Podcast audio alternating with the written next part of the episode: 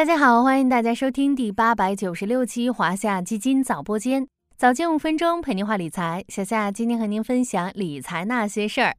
虽然长假之后 A 股市场依然处于震荡状态，但芯片板块却表现强势，芯片产业指数已经走出五连阳。在芯片板块大涨背后，好消息也是不断。十月九日下午，央视新闻发布消息称，韩国总统办公室通报。美国同意三星电子和 SK 海力士向其位于中国的工厂提供设备，无需其他许可。这也就意味着美国无限期豁免韩企对华芯片设备出口禁令。而就在一天后的十月十日，我国清华大学在支持片上学习的一组器存算一体芯片领域取得了重大突破，极具满足人工智能时代高算力需求的应用潜力。咱们今天就来聊聊这些利好消息对于芯片行业的影响究竟有多大？在连续上涨背后，芯片行业的投资机会来了吗？咱们先来了解一下豁免禁令事件的脉络。小夏之前在介绍行业赛道时，常常会提到上下游产业链这个概念。对于科技领域，很多成熟产业都具有高度专业化、分工明确的特征，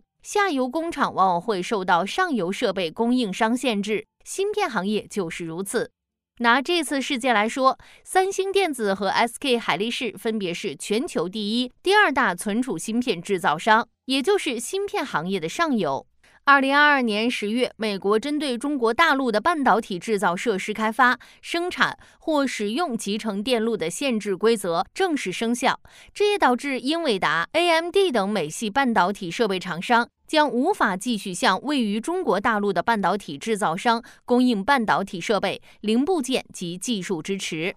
虽然三星电子、SK 海力士两家韩国企业也接到了这一通知，不过在这两家韩企的反对下，美国政府还是对其在华工厂的相关设备进口予以了一年豁免权，有效期截止到昨天。而这次获得在距离此前豁免期限还有两天时间时获得许可，意味着这两家韩国厂商向其中国工厂供应设备获得无限期豁免。那么，美方对这两家韩国芯片制造商开放授权，对于芯片行业的影响究竟有多大？从这几天 A 股市场的表现就能看出，这次事件对于芯片行业的影响是正面的，但并不能成为美国对中国芯片产品放松的标志。主要原因有两个：一方面，三星电子、SK 海力士本来就是存储芯片领域的巨无霸，控制着全球近百分之七十的 DRAM 芯片市场。百分之五十的 NAND 芯片市场，即便中国半导体行业遭遇美国出口管制限制，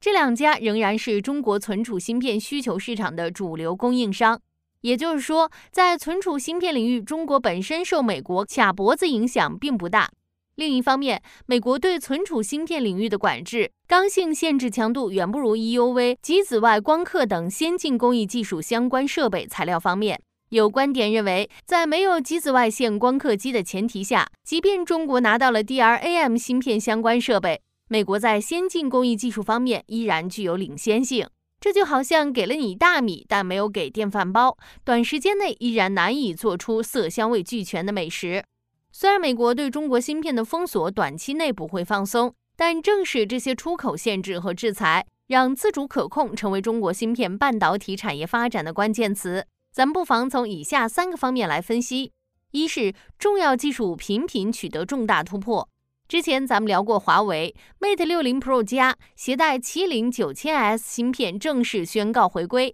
标志着国产自研芯片终于迎来突破式进展。近日，清华大学团队研制出全球首颗全系统集成、支持高效片上学习的一组器存算一体芯片。有望促进人工智能、自动驾驶、可穿戴设备等领域发展。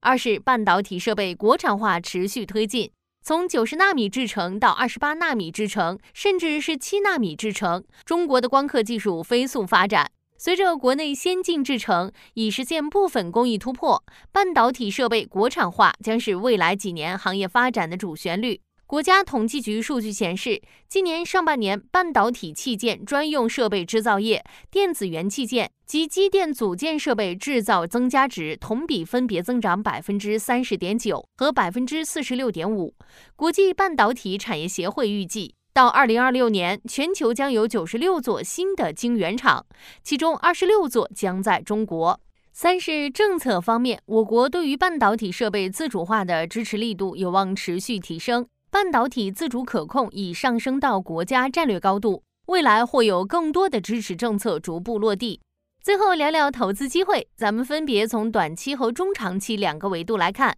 短期来看，豁免清单落地或将利于国内半导体，尤其存储芯片等领域的供应链、产业链相关合作公司有望受益。而放眼中长期，半导体设备国产化的重要性与必要性持续提升，国内设备行业向上动能显著。感兴趣的小伙伴不妨多多关注小夏家的芯片 ETF，代码幺五九九九五及其连接基金华夏国证半导体芯片 ETF 连接 A 类代码零零八八八七，C 类代码零零八八八八。好了，今天的华夏基金早播间到这里就要结束了，感谢您的收听，我们下期再见。